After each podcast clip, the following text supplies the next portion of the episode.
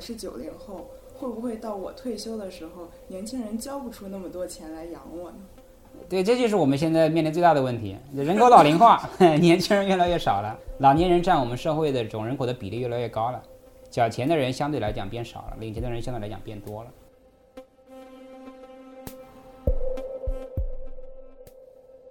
就是有那么一天啊，我们一定会亏空。最早的啊，我看有说是二零二八年，啊，到二零二八年我们就开始这个收支失衡。延迟退休无非就是说，让你领钱的人少一点，缴钱的人多一点嘛。呃，你本来到六十岁啊，你要领钱了，现在跟你说你再干五年吧，哈哈。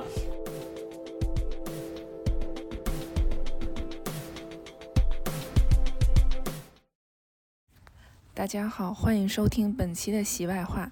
这一期我们邀请了经济学家张川川老师来和大家聊聊年轻人现在很关心的退休养老问题，比如我交的养老金都去哪儿了？我未来领取的养老金又从哪儿来？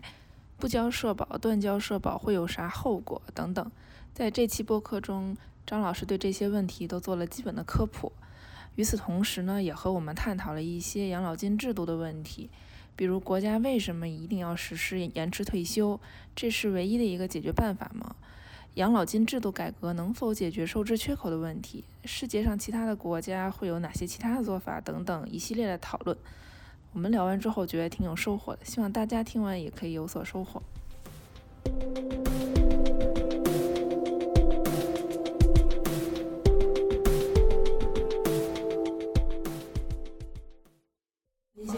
绍一下您自己。嗨，大家好。那大家好，我我自我介绍一下，我是浙江大学经济学院的呃研究员啊。呃，我原来是在北京中央财经大学啊，然后工作调动是二零二零年过来的。我我的工研究呢，主要是两个方向，一个方向其实就是这个我们讲这个国计民生啊，养老啊，医疗。教育、生育、就业，所以我有时候概括说我是研究生老病死的。这个研究人员做什么研究啊？第一个就是他的这个好奇心的驱动。比如说，我说研究生育，我会关心什么？关心超生罚款的问题，关心如果你是这个没有准生证的话，会有什么后果啊？因为我弟弟是这个属于计划外的啊，就是属于超生人口啊，当时应该是交了三百块钱的啊罚罚款。那个年代啊，九零年的时候，他是九零年生的，九零年交三百块钱，对于一个农民来讲还是很很大的一个呃负担，啊，那为什么关心这个就业，关心这个农民工的就业，对吧？因为我我母亲也当过农民工，所以所以也是农民工的就业，关心养老的医疗的问题，我特别关心农村的养老，啊，为什么我关心在农村的，不关心城市的？因为我是农村出来的，啊，因为我的爷爷奶奶啊，我的外公外婆，他们面临这样的问题。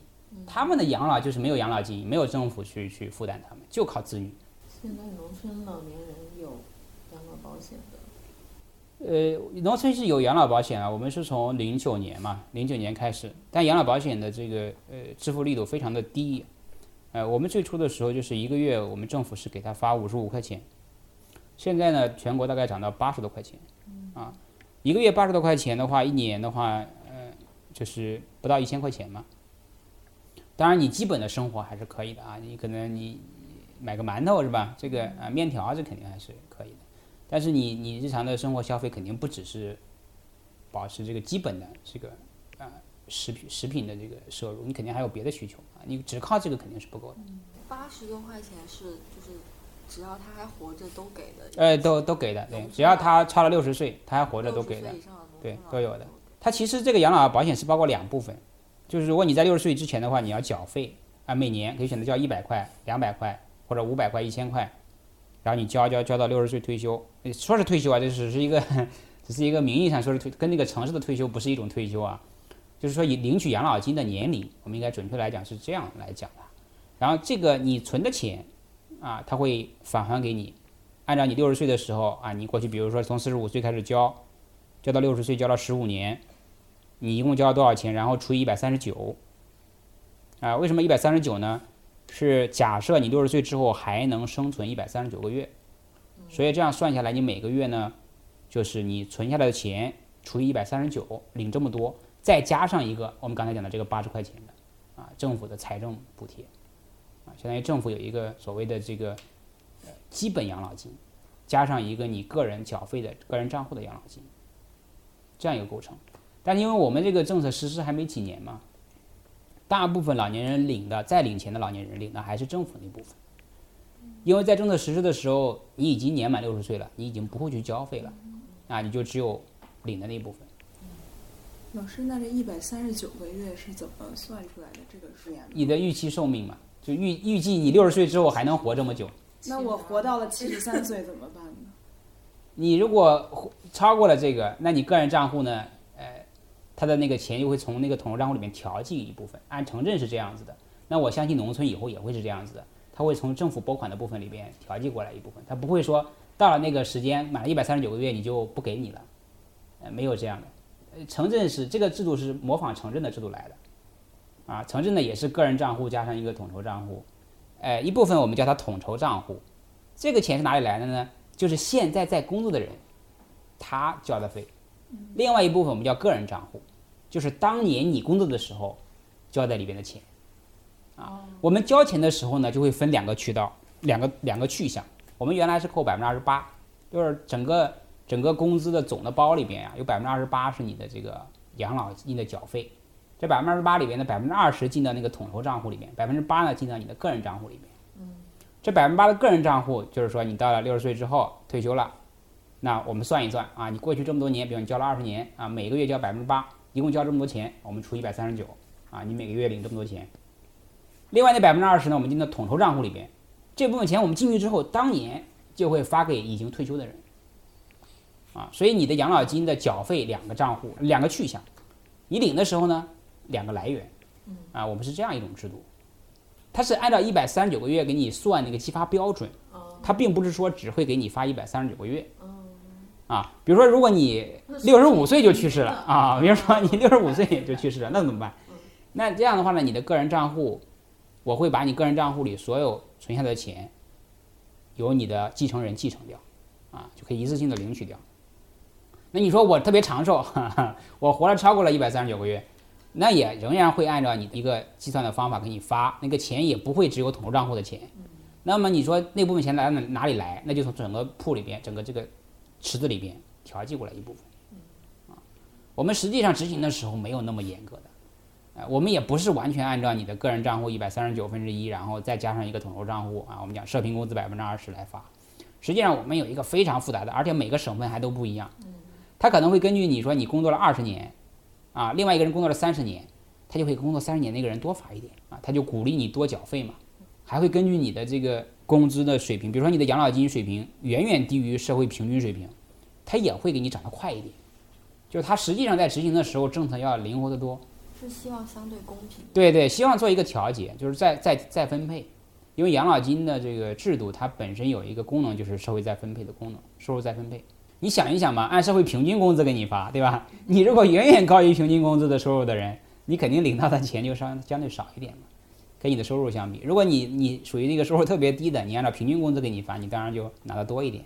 老师，您刚才说到，就是有一部分我交我现在交的钱进入统筹账户，会发给现在退休的人，那是不是意味着等我退休的时候，就我领的退休金是当时在工作的人交的？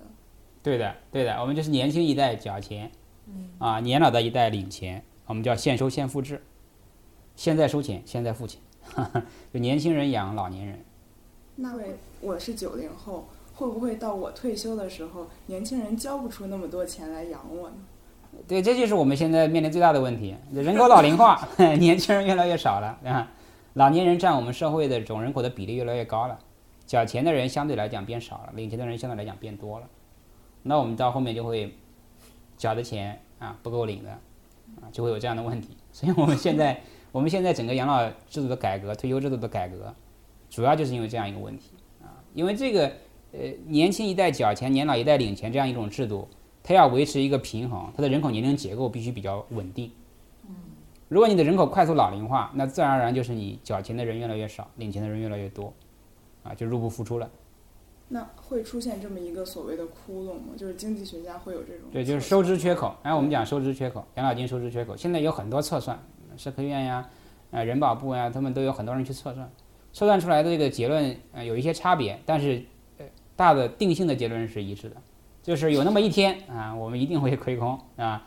那现在算出来大概有一些人是说最最早的啊，我看有说是二零二八年啊，到二零二八年我们就开始这个收支失衡啊，有些人说到二零三五年，有些是二零四三年、四八年啊，基本上所有的基本上在二零五零年以前，我们肯定会面临这样一种结果。那咋办就是我们？一定会赶上。那咋办呀，老师？那 呃，我们现在有很多种政策的应对嘛，当然现在我们时间窗口越来越小了，因为我们不可能等到那个时候出现的时候再去调整，因为人口年龄结构所引起的影响都是一种中长期的影响，我们要提前的去应对。现在已经火烧眉毛了，我们这么最近几年一直在讲，一定要赶紧延迟退休啊，就是这样一个应对措施，应对措施之一吧。我们还有别的办法，对吧？延迟退休是办法之一，延迟退休无非就是说让你领钱的人少一点，缴钱的人多一点嘛。呃，你本来到六十岁啊，你要领钱了，现在跟你说你再干五年吧，哈哈，五年之后再领，那你就少领一点嘛，你就多交一点嘛，多交五年，少领五年，这是一种。然后还有一些别的建议啊，比如说我们现在讲这个有一些说划拨这个国有资产，我们有这么多国企、央企，把它的资产啊拿一部分出来去补这个东西，或者还有一些别的手段，比如说我们去改变我们养老保险基金的运营模式，我们让它收收益更高一点。现在是什么运营模式？嗯，我们现在按我们的法律规定，我们是可以存存存银行啊，不能低于百分之五，就是你整整个这个净值里边，就你结余里边至少有至少有百分之五一定要存银行，我们要相当于有一个基础的保障啊，这是最无风险的嘛，银行存款。另外我们有呃不超过百分之三十的，你可以投股票啊、股票型基金呀、啊这种。啊，还有就是你债券买债券啊，这个比例比这个可以比这个股票的稍微高一点，你可以到百分之四十，因为债券的风险要比这个股票要要低一点啊。还有一部分呢，我们可以投资一些国家大型项目啊，一级市场的，比如说我们现在要搞这个什么呃大产业基金呀啊，或者搞大型的基建啊这些，你可以投这些项目啊，我们是这样一些运营。那总的方向来讲，我们是希望我们的这个呃风险资产的投资的比例慢慢的高一点。随着我们这个资本市场越来越成熟，因为存款我们都知道这个是一般是跑不赢通胀的啊，这个相当于是实际上是在缩水的啊。我们是希望能够呃在保证安全的情况下，让这个社会保险基金呢尽可能的增值嘛。那老师，世界上其他国家，他们比如说养老金的这种，我对国际上的了解不多，但是我知道美国的话，它的特点就是偏市场化运作的，因为在美国的养老保险体系里边，政府兜底的部分是很小的。跟我们是反过来的，我们是三个支柱。我们讲养老养老保险三个支柱，第一个叫基础养老金，第二个叫企业年金，啊，第三个是个人养老金，啊，就是政府、企业、个人啊三个支柱。我们现在基本上就是一头独大，我们现在基本上就是靠这个基础养老金，因为我们企业年金现在，呃，企业年金应该是去年大概只覆盖七千多万人口，啊，我们现在劳动人口十十十个亿，但是它只能覆盖七千万。啊个人养老金就不用说了，我们去年才刚刚实行，啊，我们是去年刚刚推出来，我们之前都没有。但美国不是这样子的，美国它的企业年金的这个规模非常大，啊，主要是企业这这部分。那么企业年金它的投资运营就是商业化运营，它大量的投资到股市里边、债券里边，而且美国资本市场它发育比较成熟嘛，它的风险相对低一点。像其实挪威也是这样，挪威的主权基金里面很多都是养老金，投资全球的股市。啊他们的这个收益率要要更高一点，当然这个都是相对的，我们就风险跟收益是相伴而生的啊。你你要是追求高收益，当然会有更高的风险啊。但总的来讲，他们更偏重于这种市场化的运作。政府那一部分的份额很小，主要是兜底一些少数的非常贫困的人，带有救助性质的那种，跟我们不太一样。国家拿着我的钱去运作，是吧？国家拿着你的钱去运作，比你自己运作应该还是强一点的。嗯啊，嗯，大户比散户要强一点。哎，我们我们最近这些年的基金收益率，我我没有具体的关注，但是我我看我印象中是不错的，还是不错的。我具体数值我不记得了啊，但是我还是不错的，就是我知道还是反正比我们自己存银行要还是要好很多的。我们现在是分开不同部门，我们现在讲这个社会保险就五险，呃，五个五个险种嘛。呃，这个生育、呃呃失业、工伤，还有两个大头的养老和医疗。呃，我们现在这个呃养老、工伤、失业，这个是归人保部门管的啊。那么生育和医疗呢，是归这个医保部门。就是我们现在五个险种，啊，三个归人保，两个归医保，是不同部门在管的，所以它不在一个池子里啊。它的这个运营管理、规章制定都不是不是一个部门统一管的。刚才您提到说，就我们现在上班的人交的这部分养老的钱，它进入统筹账户，那等就相当于是发给现在的老人。呃，这个可能经济学家有很详细的测量，但是我作为一个年轻人，有一个很主观的感受，就是我姥爷的退休金比我的工资高。然后我问了很多朋友，他们都遇到了类似的情况，就所以我心里感到非常的 茫然。首先，他的养老金怎么确定，对吧？他的养老金是根据他整个职业生涯的工资水平，按照一定的比例去缴费，然后这一部分钱成为他的个人账户的钱，再加上一部分社会平均工资的钱，构成他现在的养老金的待遇。那么他比你高，可能是因为他整个职业生涯的工资水平比你现在的工资水平要高。首先，你要认识到你现在是在职业生涯的早期，你本身工资以后会慢慢涨起来的嘛。真的吗？正常情况来讲，我们工资是在往上涨的，我们工资有基轮效应，就它一般只会涨不会跌的，工资一般是这样子的啊，很少说工资会 过了两年又调低的，这种情况很少啊。那我们讲工资的现象叫基轮效应，就只涨不跌的啊。你在职业生涯的早期，那你慢慢的工资可能会越来越高的，首先有这样的一种一种一种趋势啊。所以我觉得你如果是拿一个年轻人在职业生涯的早期的工资水平，跟一个工作了很多年的，啊，他的工资有过长期的积累的这种去比，他有可能确实是比他低的。嗯，这个你要考虑一个人的，呃，整个的工作的岗位呀、职业特点呀、他的人力资本水平都要考虑进去之后，在同等情况下，我们的政策应该使得养老金要比工资要低的，所以我们这叫替代率啊。我们不能让一个人说他工作的时候。呃赚的钱比他现在就退休掉拿到退休金还要低，对吧？如果这样的话，我们相当于在鼓励大家都不工作嘛。我们不希望我们的制度是这样子的。那现在的这个您说的替代率是多少呢？这个替代率，我们政策替代率应该就是在百分之六十多，啊，呃，但是实际情况因人而异嘛。因为我们养老金里边有统筹统筹账户的是按社平工资的，那可能有些人他在退休之前的工资偏低，远远低于社平工资。那这部分人来讲，他的退休金可能会比他退休前的工资还要高。那如果一个人他的工资水平本身就比较高，比社会平均工资水平高很多的话，他的养老金不大可能会比他的工资还要高。我们这个政策只是说它保持平均来看，我们大概在百分之六十左右。您这个社平工资，这个社会指的是？那就按我们统筹区来看，就是我们的养老金叫省级统筹，现在一个省是一个单位测算单位，所以我们所谓的社平工资是这个省的平均工资水平。我们以前是地级市，比如说杭州市，我们是看杭州市的平均工资。那我们的政策现在已经慢慢做到省级层面的省级统筹，就在省级来算这个平均工资。那老师，如果我在一个发达的省打工，然后等我老了以后回到一个老家没有那么发达的省养老，那我的这个养老金是按谁算？按谁？对，这里边就涉及到一个养老金账户的异地迁移的问题。我们现在的这个大的方向是希望它能够跟着人走，就是你在这个地方工作，在广东工作，你要回老家，回到湖南去了，就把钱带回去，带到那个账户里去。我们以前可能很多人都断掉了，就就留在广东了，广东就受益了，然后湖南就吃亏了啊。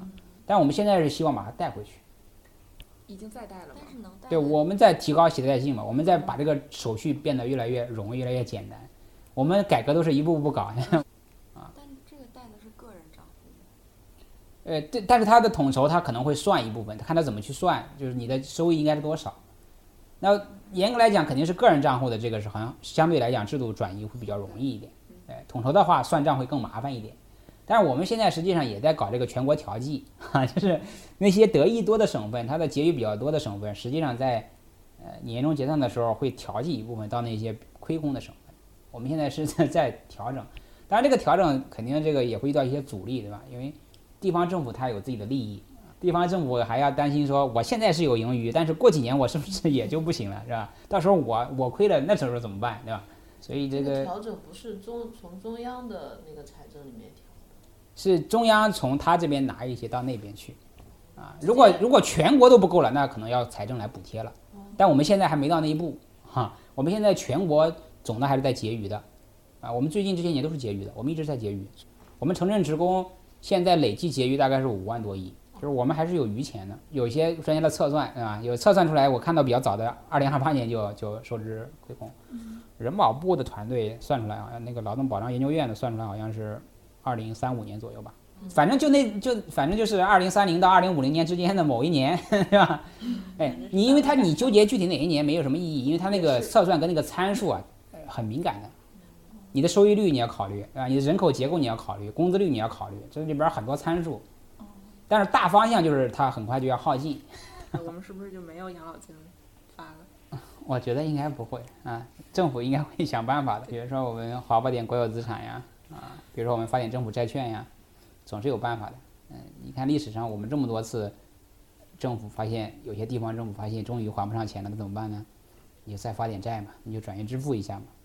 我们这么大个国家是吧？我们总不会让你这个啊到那个时候揭不开锅的啊，不会说让你断更的。我相信政府是有办法，对。那当然，呃，我们如果都这么想的话，大家就觉得好像没有压力了，就不去改革了，那反而就问题会更严重。就是我们要两手准备，然后我们要要谨慎的乐观，是吧？就是你要对未来乐观，但是你也要采取一些具体的行动去解决这个问题，那总之还是把别的地方要用到的钱补过来来，对的，对的，是这样。当然，这总总全社会的总的资源是给定的，啊，你要么是把别的地方的，要么是把别的时间的，比如说发债，发五十年长期国债，就是你现在借了钱之后，五十年才还，五十年以后才还，那你相当于借下一代人的钱嘛。所以理论上，这个这个理论上人只要不灭绝，这个游戏是可以一直玩下去的。我们叫 Ponzi game 啊，庞氏游戏，嗯、金融里面讲 Ponzi game，就是政府实际上只要人类不灭绝，理论上它是可以不破产的，就是它可以一直往后发债。只要你相信未来还存在，还有未来，就美国就是这样子。美国就国债，美国的国债占 GDP 比例好几倍，但是它还在发，它借钱是全世界人的钱，借下一代美国人的钱。它有它有前提的，因为它的美元是世界货币，它才能够这样，要不然它也不能借全世界的钱。它可以印美元，就是借钱，你不借给他，他就印钞啊，这就印美元呀、全世界人都在用美元，全世界通货膨胀，就是收税嘛。那你印人民币不行啊，你人民币只能内部消化。现在这个就不能流转了。今年延迟退休嘛，延迟啊哦哦哦对啊哦，回来了。延迟退休就是一个一个办法嘛，对吧？当然，我们希望我们经济增长很快，这样也能够解决这个问题。因为年轻人的工资会远远高过老年人的工资的话，你同样的比例去交的话，你交的钱是比较多的。那你要呃工资涨得没有那个那个养老金涨得快，那你经济增长放缓的很严重的时候，你不能指望我们经济增长永远都是百分之六、百分之七的这么增长。我们这我们在座的每一个人都经历了中国历史上最好的这个最好的一个年代啊！从你出生开始，你每天都在变好，我们国家每天都在变好。特别是我们八零后，因为我们还过过一点苦日子，九零后他还没有经过苦日子，他他他体会不到那种我们经济腾飞是在九十年代以后，南巡讲话以后腾飞的。我们实际上在八十年代还是有过一段徘徊的。我们那时候经济还没有那么繁荣的时候，我们还是有有过一点吃苦的那个经历，所以你会发现我们啊现在每天都在变好那么快，很幸福。你吃过苦反而更幸福，因为你能够感受到那个增长。这没有任何规律告诉你说经济总会增长的。你看阿根廷以前多有钱，现在多穷。阿根廷以前是个妥妥的发达国家，但我们我们上都中学的时候，潘帕斯草原什么 讲阿根廷的还很有钱的。后来后来债务危机，南美债务危机一下就不行了，生活一下就下降的很厉害。还有伊朗，伊朗以前多好的一个国家，你现在也是是不是？没有任何规律告诉你经济只会往前走的，大国兴衰嘛，是吧？很多国家都衰退了。你姥爷退休之前是干啥的？干部。对嘛那肯定。嗯还是比较极端的情况。但我我觉得他让我有一点不明白的是，就是如果他收支不均衡，那已经知道我们收可能无法预期，你每年 GDP 都百分之六的增速，就是你没有办法收那么多钱，那养老金每年都在涨呀。你的意思是养老金能不能不涨，是吧？我不敢这么说，我我姥爷万一听这期播客呢？因为老年人能不能少发点儿，是吧？养老金不要涨那么快。比如我们已经连续上涨了十几年了，我们是不是还要继续涨下去？对养老金是每年都涨，每年都涨。每年涨多少？我们已经连涨了十七年了，应该是，嗯，每年涨百分之从零六年开始每年涨。每年涨百分之五到百分之十之间，对，因为平均下来有百分之七、百分之八的样子，每年都在涨。那我们是要考虑，就是我老年人他本身是这个社会的弱势群体，低收入群体，所以我们要保障他们的收收入，我们共同富裕啊，那对老年人就照顾的多一点。我们就是一老一小，都是要额外照顾。你不能光算经济账，你还要算政治账、社会账。嗯，而且这个东西一旦你连着调了五六年之后，你可能就停不下来了。你每年都涨，今年突然不涨了，他们就会去问，怎么回事啊？今年怎么我养老金不涨了？就会跑政府部门去问啊，啊，人问的人多了，它就属于社会不稳定现象了。对，你可以回家问一问你姥爷，你说姥爷，我告诉你，明年后年我们养老金都不上调了，你有什么意见没有？哦，我姥爷就上调的稍微不那么多一点，他都很生气的。哦，啊，真的吗？真的，你回家问问。我奶奶没有，我奶奶就不能给国家添麻烦，觉悟太高了。就是我想探讨的是一个代际公平的问题，就是，但我我用对养老制度现收现付制主主要就是个代际公平的问题，就是你要让谁过得更好一点。那我们倾向于说年轻人多承担点责任，是吧？好，嗯，我们其实呃宏观的很多政策到最后就是个代际的问题，政府债券也是这样的问题，财政补贴其实就是拿未来的人的这个钱去去给现在的人花，嗯啊，我们养老金现收现付制就是年轻人的钱给老年人去花，这个整个国家就是一个家，嗯，这国家就是年轻一代、老年一代，在国家内部去平衡，政府在决策的时候，他不是考虑小家，他考虑大家啊，平均来讲。所以延迟退休是现在目前最优的来解决这个窟窿的办法吗？我们从这个制度制度的设计来讲，我们要么就提高缴费嘛，就是年轻人工资里边缴费的比例高一点不行，啊，要么我们就老年人领的少一点，比如养老金就不涨了，少发一点也不行。啊，要我们就把交的时间拉长一点，领的时间拉短一点，就是延迟退休，就是延迟领取养老金。那么我们为什么觉得这个延迟领取养老金相对来讲更合理一点？首先，你本身这个退休年龄啊，就是领取养老金的年龄是很早很早以前定的，那个时候我们的预期寿命比较短，我们老年的健康状况也比较差。那你发展到今天，我们预期寿命这么长了，增加这么多，我们的健康状况改善了，我们确实有能力去工作更多的时间。另外来讲，我们如果去收年轻人的钱收的更多的话，那么首先对企业来讲是一个负担啊，因为企业工资包里面的成本会增加，那年轻人他的工作积极性也会受打击。那回回过来，如果我们说我们把你把这个退休金发的少一点，那我们要不要保障老年人的晚年的生活福利？老年人本身就是这个社会里面收入相对来讲比较低的，你也不能老是说你姥爷的那个特例情况。我们平均来讲，我们的老年人的收入是偏低的，在整个社会里面，因为我们的这个经济发展，物价上涨很快的。他们的消费是跟不上整个社会的消费的增长，所以从综合各方面的考虑来讲，我们可能觉得，考虑到我们确实寿命在延长，考虑到我们确实越来越健康了，那么我们工作的时间适当延长一点，推迟一下领取养老金的年龄。本身我们进入劳动力市场的时间在推迟嘛，我们以前可能十八岁、十九岁就工作了，我们现在人工作都已经二十多岁了。你可能要读到博士，但我我工作那年都二十八岁了，我还是硕博连读，还早一点毕业的。你如果博士硕士，一般要比我还要多两年呢，三十岁才工作，三十岁才工作，五十岁你就退休了，是不是？人力资本积累积累了多少年？呃，六岁开始上学，上到三十岁，上二十四年的学，工作二十年，工作二十年你就让他退休了，是不是？所以我们现在整个这个从各方面考虑啊，适当的提高这个领取养老金年龄是合理的。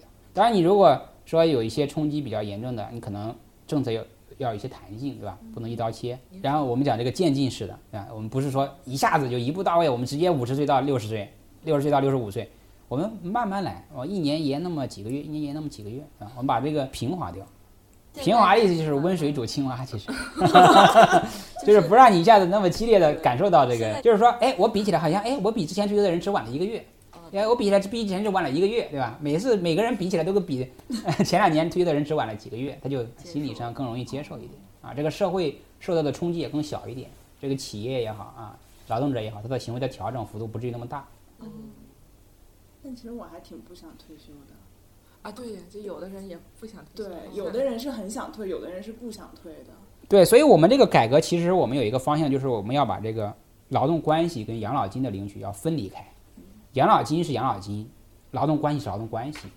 我们说的延延迟退休，本质上我们其实是延迟领取养老金。就是很多人他其实他四十岁可能就不工作了，有些人可能到了七十岁还在工作，他的自由，对吧？你可以跟企业去协商，企业愿意雇佣你，你愿意工作，那你就工作；企业不愿意雇佣你，找不到工作，那你就不工作，对吧？我们现在是在讲这个领领取养老金的年龄，但这里边我们要避免一个什么情况？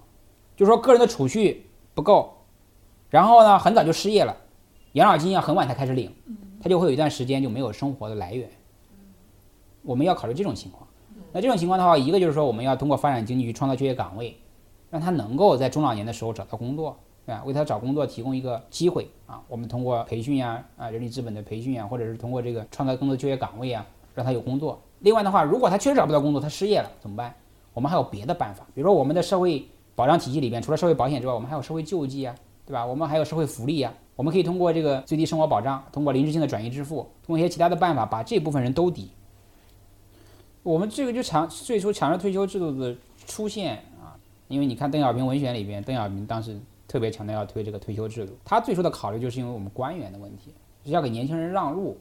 他有历史背景，因为你经过那十年的动乱的时间，又重新出山的人都是一些很老的人，就有断层。当时他就特别着急，想让年轻人上来，所以他带头嘛，他带头退的嘛，啊，但很多人就退掉了。因为我们在那之前是没有退休制度的，实际上就是很多人是活到老干到老。我们其实是党内是没有退休制度的。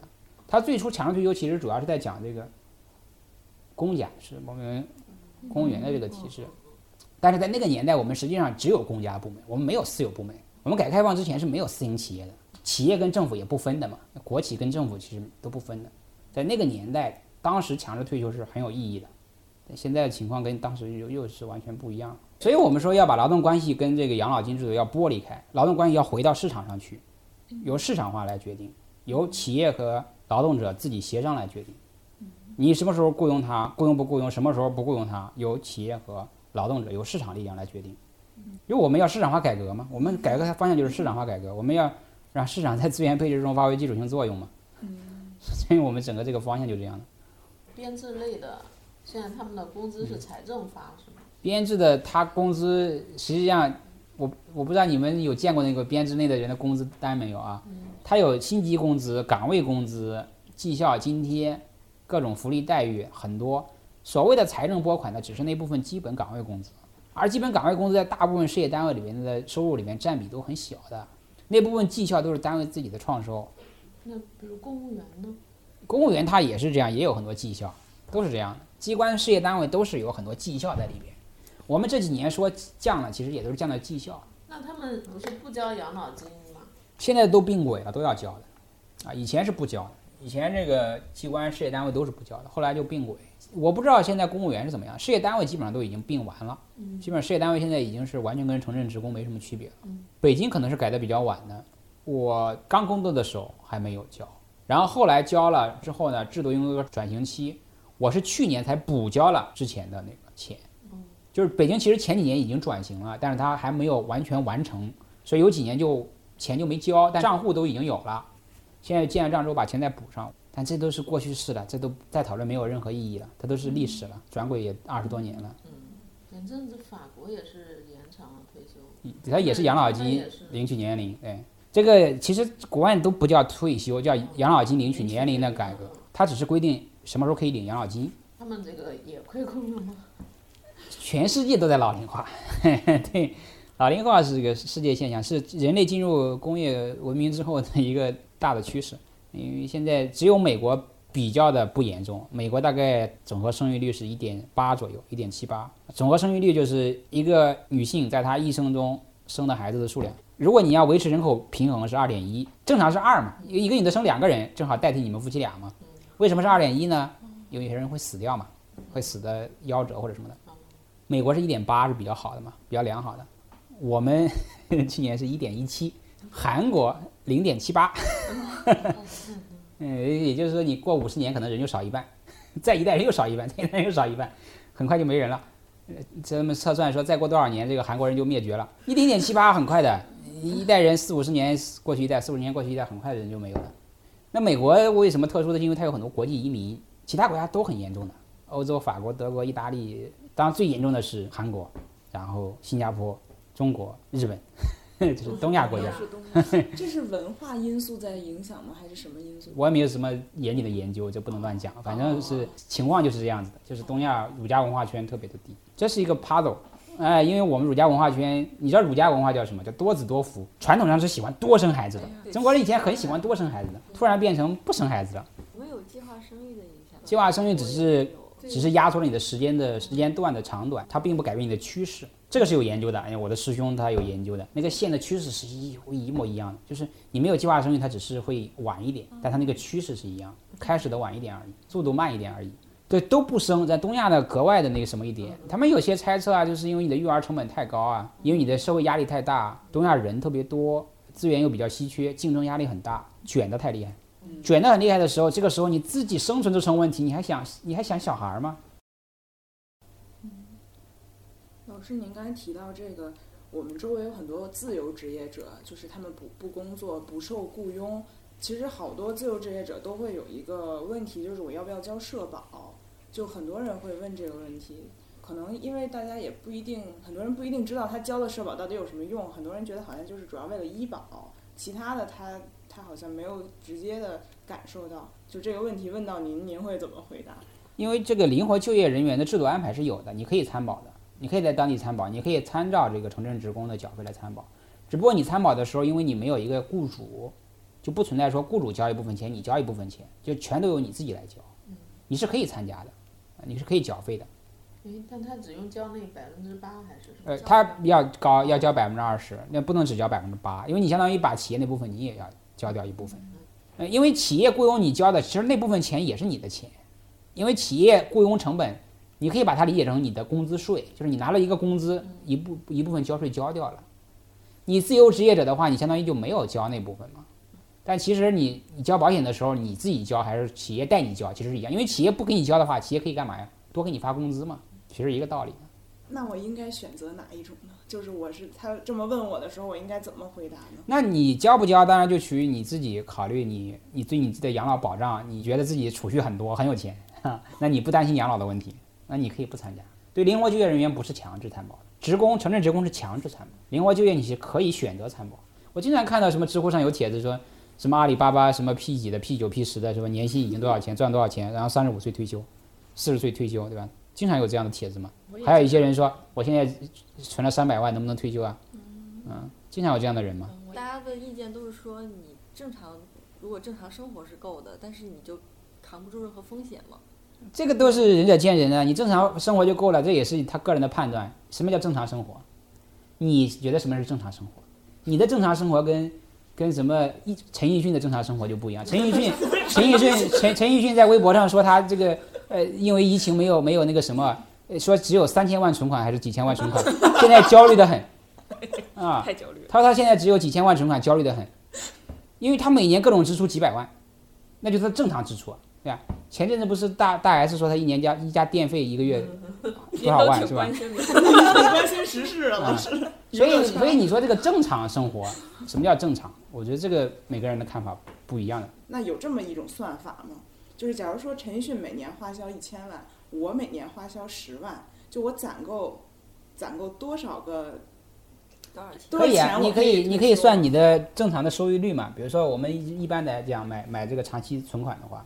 结构化存款的话，可能收益率达百分之五。嗯，那如果你可以算你每每每每年的消费支出是多少，但这都是一种当前的一种算法。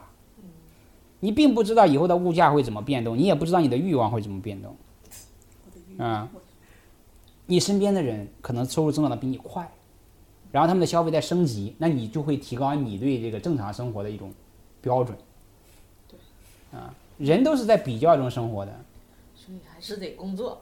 那就站在您作为一个经济学家的角度，就是现在确实网上有很多人就是觉得好像二零三五年如果这个养老的池子空了或者怎么样，他们就觉得好像我是不是别交社保了，我干脆自己靠自己我来存钱。网上还挺多有人这么说的，就整得我们都很焦虑。有些人他会过度自信，啊，他会觉得自己没有风险，但到头来等到他真的陷入了一种穷困的状态的时候，政府又不得不救助他。会有这样的人出现，对，这就是当你不是强制保险的时候会出现的情况。所以为什么我们说保基本的社保一般都是强制的？我们不希望出现太多的这种有道德风险、有逆向选择行为的人。我们不希望他是因为预期到自己要经常看病才去买保险，预期到自己很健康他就不买保险，这叫逆向选择。我们不希望出现这种情况。我们希望所有人都参与进来，大家平等的去分担这个风险。那还是得交社保。我没有这个结论，对吧？哎，对，你要自己根据你的情况去判断，是吧？你根据你的呃收入啊、财富水平啊，对你未来的风险的预判，对吧？你认为这个社会以后是不是有风险的？因为美国人不储蓄，你知道美国人是不储蓄的，美国人的储蓄平均能够支撑一星期的消费，中国人平均我觉得一年肯定没问题。那是为什么？因为美国人他很自信，觉得美国的经济一直繁荣下去，因为他从来就没有经历过那么多的，他就没有经历过什么萧条，他几十年就是一直是很繁荣。他总有钱花，所以你看那个美剧里边那些人，你觉得收入也就中学教师也没多少钱，家里还有大游泳池是吧？啊，然后每个月赚的钱全都花光，一分钱都不剩。年轻人都借款，等到工作的时候再还钱。他们所以他们说中国老太太是什么？中国老太太是这个省吃俭用一辈子，到死的时候终于买起房了是吧？美国人是年轻的时候就买了套房，等到死的时候终于把贷款还完了。嗯，啊，就是大家对你未来的这个风险的判断是不。是不是中国现在的年轻人其实是有受到西方影响，有点往美国那个趋势走的？我们的年轻人的这个负债率比老一代人要高，储蓄率要低，但是他不一定说就是因为受到美国的影响，他可能是因为你本身你经历的这个时代，就太好，它很稳定啊，它在增长。你我我们父母那一代人，他们经常会有今天吃完饭明天就没饭吃的这种情况，他饿肚子的情况，所以他就很担心啊，他总想着要存钱，存点钱啊，他不存点钱就担心明天就没钱花。现在年轻人没有这个问题。那你会担心老年破产这个事情？就担心我活太久了，那个时候把我钱都……你现在有这个担心啊？哦。啊，你现在这么年轻就有这个担心？我是比较乐观的，我觉得我们经济增长应该远远还没有到天花板，我们还有很很长的路要走。中国的经济增长空间还是很大的。现在不是放缓了？放缓了，但它还在增长嘛？这是这是比较的嘛？你你跟自己过去比是？没有，因为体量大了嘛，你。你现在一百二十万亿的 GDP 增长百分之十，跟你五十万亿的时候增长百分之十，那是不能比的，是吧？我们去年就一百二十多万亿，一百二十点一吧。一九九二年生的，我一百岁的时候是 二零九二年。二零九二年。二零九二年的。我们国家估计是妥妥的世界第一，是吧？那我决定就是继续交社保。是我们只要把自己做好了。哎，你要觉得内因决定外因，外因内因是主要的，嗯，你只要自己做好了，没没有问题的。我觉得这个是要有信心的，还是做好自己的事情。老师的乐观非常有感染力，觉得我的晚年生活是有希望的。风险总是在内部，你只要自己不乱，没事的。您自己做了一些什么养老筹划吗？没有，我觉得我应该不需要担心这个问题。我觉得我作为全国一流高校的教授。如果还要担心养老的问题，我觉得这个国家就没有前途了。我觉得这个大家是要有客观清醒的认识。清醒，清醒，清醒。就有时候我们是因为我们身边的人都是跟我们相当的人，我们会觉得自己的收入不高。因为你已经在一个小的范围里面，因为我们的 reference point 就我们参照点啊，都是身边的人，不会太远的。但中国太大了，中国太……我经常跟学生说，我说中国太大了，你不要以你自己。个人的这个体验去揣揣测我们全中国的情况啊，就像我的学生去访问的时候，呃，问到这个受访户国家主席是谁，他都不知道的一样。你很难想象一个中国老百姓不知道国家主席是谁。老师，那经济学他们也需要做田野，就您觉得？如果有这样的条件，那我觉得是应该做，因为经济学是研究经济现象，研究人的行为啊，人与人之间的关系，那你就应该走到现实中去看一看，要不然你没有这么多的这种体验。它会影响你的研究的兴趣方向，也会影响你对它的鲜艳的判断，对吧？你你看到了这个，你就有信息嘛，那就会更新你的，因为所有的学术研究都要有一个鲜艳的理论推断，然后再基于这个实践的观察和实践的这个我们讲这个去粗取精的过程，然后通过数据的处理再来再来验证你的鲜艳的猜想，再来修正它。那你这个猜想会会影响你往哪个方向去？去探索，去去检验它，那你这个鲜艳的这个判断就很重要，对吧？那你去下面走一走和你不走的话，对你的判断就会有不一样。那有对您很重要的田野吗？我走的比较少了，我也我因为我都是这种二手的，别人就走了之后收集很多数据，我去看数据，已经隔了一层窗户纸了，已经不是面对面的 face to face 去感受。因为很多就是做这种养老的这种调研的，我们看我们请的很多是那个。社会学家，然后就您会觉得就您做的这个不够落地，对不起，这个或者尖锐没有提问。我我们这个学科也有很多人就去下实地的，而且这个研究本身这个范式它的侧重点不一样，因为你社会学可能看到了很多个 case 很多个案例，但是你就忽略了整个 big picture，你可能会过于强调你的某一个，比如说有一个非常有名的乡土社会学家，我不点名了啊，非常有名，他经常会总结这种模式那种模式，说这个有个模式那个有个模式，后来他们就有人批评他说，你就是只见局部不见总体。其实没有那么多模式。你要在一个 whole picture 大的宏观的视野来看，你那东西都太强调特殊性了。你只是老在老在那个地方，你就觉得好像这就是一种大的模式，实际上它根本就不形成一种什么模式，它就是一个非常特殊化的情况。就是你不同的研究范式，它有它的这个优缺点。现在社会学也特别强调量化，比如说谢宇老师这个非常有名的社会学家，这个普林斯顿的这个呃研究员，然后是这个美国的人文社科学院的院士，他就特别强调量化分析。就是要大样本做做各种各样的抽样调查，就是跟经济学家搞的是一个套路的，所以他也不是说一个研究一定要，我觉得是一个分工，有一些学者需要那么做，有一些学者需要这么做啊，大家相互补充、相互印证，然后把整个整个知识补全。那我觉得我的比较优势可能在于这个大样本数据的量化分析，而不在于这个 case by case 的这种入入户的调查。在您自己做了很多养老呀、医疗的这个研究之后，您在看某一个政策的时候，您是会更看它的这个所谓的 trade off。trade off 是所有经济学家都应该看的东西。经济学的基本原则就是 trade off，就是权衡取舍，永远没有说这个呃什么东西就是绝对真理，它永远是相对来讲的。做任何的政策调整都是有成本的。经济学就强调两个东西啊，一个就是我们讲的 trade off，啊，因为资源是稀缺的、有限的，你这么干了就不能那么干，所以你一定要 trade off。另外一个就特别强调叫一般均衡的视角，就是说一个政策下去，啊，它就会反映啊，经济主体它会有政策调整，它调整之后跟你最初的政策的预判就会有偏差，它的调整也可能会影响到其他的人。你本来政策是针对这三个人的，可能他另外三个人受到影响了，受到波及了。就是我们强调这个一般均衡的思维，动态的行为的反应，就是经济学特别强调这些东西。所以我们分析任何事情的时候，你看我们讲哪个政策的时候，我们都不会说这个政策一定所有都是好的，是吧？它肯定会有代价的。每个改革都是这样子的。系统性的了解了社保体系，我要以后要坚持交五险一金。加油！那我就是想问老师最后一个问题，就是您自己也研究这些，然后就跟您聊的时候，您对这些都特别的清楚。那您会在比如说人生规划、什么养老、医疗等等一系列涉及到财财富的这个，您还会有困惑吗？还是您对这一切已经了如指掌了？我觉得你说的这个选择就不对，什么没有困惑就是了如指掌，这中间还有还有很大的这个鸿沟，对吧？哎，我我我没有什么大的困惑，但我也不能说了如指掌，对吧？我 我没有太多的什么养老的焦虑啊，呃，也没有也没有，我现在就是觉得儿子的成绩太差，嗯他现在全班倒数，我的目标是平均水平就行。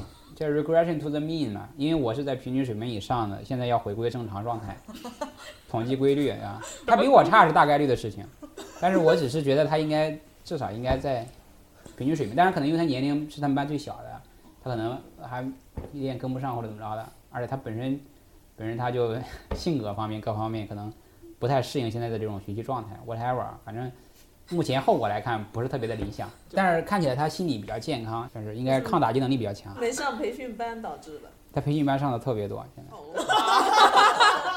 也上 所以他他他妈妈给他都安排的很好。上培训班两个两个两个考虑，一个是大家都在上 peer effect，另外一个就是他上了培训班就可以可以把我的时间解放出来。老师，您是所有一切的事情都可以这么理性的给用经济学的思维给分析一下吗你？都可以分析的。我觉得就经济学应该训练你去用经济学的思维方式去观察你周围的事情，分析人们的行为，这也是一种学习的状态，学以致用的状态。但你们不要讲经济学就是经济精打细算，经济学很讲究同情心的，经济学讲究同理心、同情心，就是设身处地的为这个人着想。他只是说要把一个人的行为理性化他，我们不会说，哎，这个人脑子有毛病嘛，这么做，我们不会这么去思考问题。我们一定会去想，你如果觉得这个人的行为不能理解，是因为他有一些面临一些约束，你没有观察到，你需要去观察背后的约束。你说哦，我肯定没有找到所有的约束，等到我把所有的约束都找到的时候，我会发现，哎，这个人这么做是非常正常的。对，经济学家是不会把一个人看作是一个非礼，一般除非特殊情况，这个人真的有精神病或者 whatever 啊，就是确实 physically 啊 biologically 会不正常。一般来讲，我们我们会去理性化他的行为，就是我们认为人总是理性，这是我们的基本假设。就是如果你不能理解他的行为，一定是因为他有一些约束你是看不到的。你会做什么不理性的事情吗？我我没有觉得我有什么不理性的事情。你们觉得什么叫不理性的事情？就是你自己觉得你好像有点无法解释我为什么要这么做。那没有，那没有吧？我我能解释我所有的行动。对，你们也可以的，没我不能我没有什么嗯不能解释的。经济学两个基本假设，这个不能动摇的。你动摇了的话，你就把整个理论体系推翻了。一个人就是人面临约束，一个就是人有约束，所有人都有约束，不存在没有约束的人。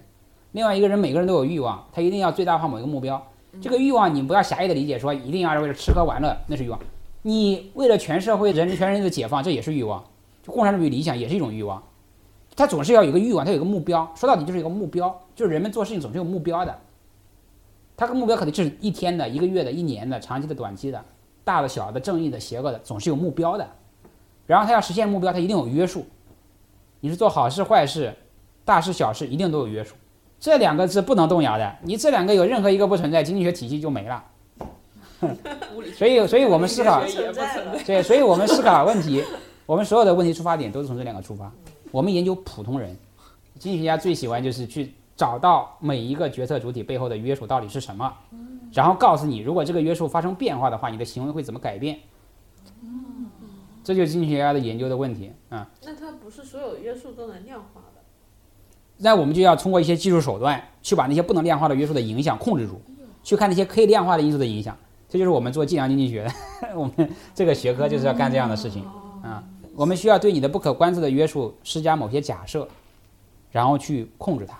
比如说，假定它服从某种随机分布，虽然我们不知道它在哪一点，但我们可以知道它的期望跟它的方差，这样我们就可以度量它。你之前就说经济学研究的那个侧重点，对，在在嗯初期的时候，对我们更关心增长，慢慢我们会关心分配，对吧？就是这样子的。因为我们以前蛋糕太小了，没得分嘛，所以先把蛋糕做大，做大了之后，我们会关注这个分配问题啊，我们关注弱势群体啊，关注人的发展，所以越来越关心跟人有关的研究。所以这就是为什么美国的经济学很多关于医疗的、劳动保障的，中国的都是宏观经济的啊，政府债务的这些研究。比如说，美国的劳动跟健康这两个学科的那个发文量的比例很高，但是中国就很低。劳动在美国能排到前三，在美国的期刊的发文量。那劳动研究什么问题？就是健康呀、教育呀、啊养老这些问题，跟人相密切相关的，人的福利相关的。那么中国劳动排到第几啊？排到第十三，在所有学科里面，前面就是什么金融啊、啊宏观增长呀、啊财政啊，就这些东西。但慢慢我觉得这个形势会发生变化。那行吧，今儿就录到这儿吧。那怎么 say goodbye 呀？什么叫 say goodbye？然后我们就到这里嘛，啊好嗯，呃老师再见。再见嘛。老师自己 Q 流程了，这就到这儿。谢谢老师。啊，留步留步。老师，最后一个还有一个问题，就是您觉得今天晚上来给我们讲了这么长时间，这个划算吗？挺好的，我反正周末今天晚上本来没什么安排，聊一聊天吧，我也介了解一下你们的情况。啊，我对一期还关注蛮多的，我也算得到了更多的知识和信息嘛。知识没有吧？都是我们 没有得到知识吧对？啊，我大概知道你们是一帮什么样的人，在干什么，在思考什么问题。啊，一席是在做什么东西？我我对这个不知道的东西总想知道一点，可能这个做学术人的一个特点啊，只是想要知道的更多，不管是什么东西。好好，再见，再见啊。